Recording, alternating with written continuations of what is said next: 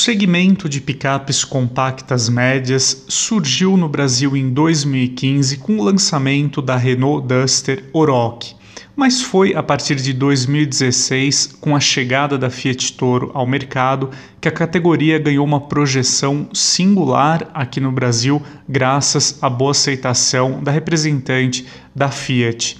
Mas ao longo aí dos próximos anos nós veremos fortes concorrentes para Toro e Auroch aqui no Brasil.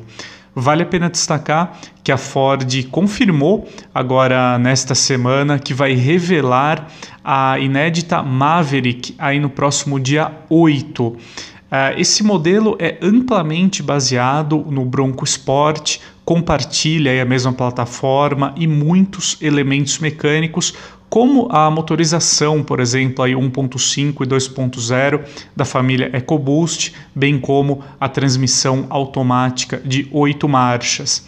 Muito provavelmente a Ford Maverick chegará aqui no Brasil em 2022, também importada do México. A picape é produzida ao lado do Bronco Sport uh, e deverá chegar ao, que, ao Brasil trazendo um preço mais competitivo em relação ao SUV médio. A gente já sabe também, uh, por meio de um pequeno teaser que a Ford liberou, que a Maverick terá a opção de, do conjunto propulsor eletrificado, então certamente será um diferencial bem interessante aí dentro da categoria.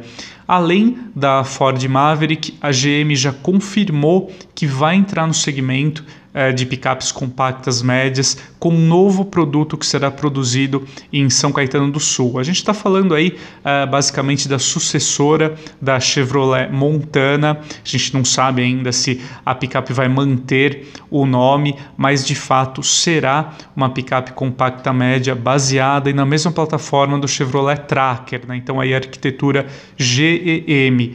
O que a gente já pode uh, considerar a partir disso é que a picape só terá tração dianteira, né, já que essa arquitetura não contempla tração integral, uh, e também deverá trazer aí um visual novo uh, para o modelo, possivelmente baseado no Chevrolet Trailblazer norte-americano.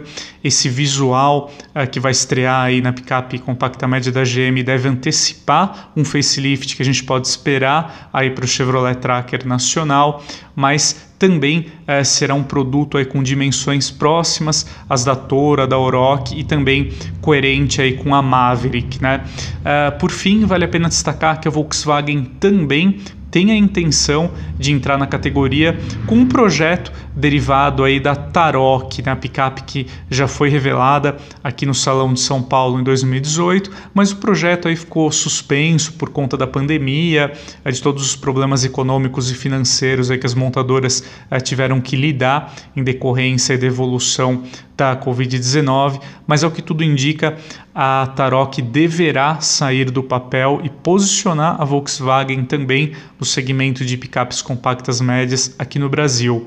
A Tarok deverá ser produzida na Argentina ao lado do Taos, eh, já que os dois modelos devem compartilhar aí muitos elementos como arquitetura MQB mais robusta, né, para suportar, no caso da Tarok, uma capacidade de uh, transporte de carga maior e também alguns elementos mecânicos, né, como por exemplo o motor 1.4 TSI, transmissão automática de seis marchas. É muito provável que a Tarok uh, conte com opção de tração integral. A plataforma MQB sustenta esse tipo de uh, construção, então é interessante a gente ficar de olho aí também na representante da Volkswagen na categoria. Então, como a gente uh, viu aí, ao longo dos próximos dois, três anos, o segmento vai crescer bastante aqui no Brasil e essas picapes aí abaixo do segmento de médio porte, mas oferecendo carroceria monobloco, certamente uh, vão aquecer muito uh, o segmento de picapes aqui no Brasil.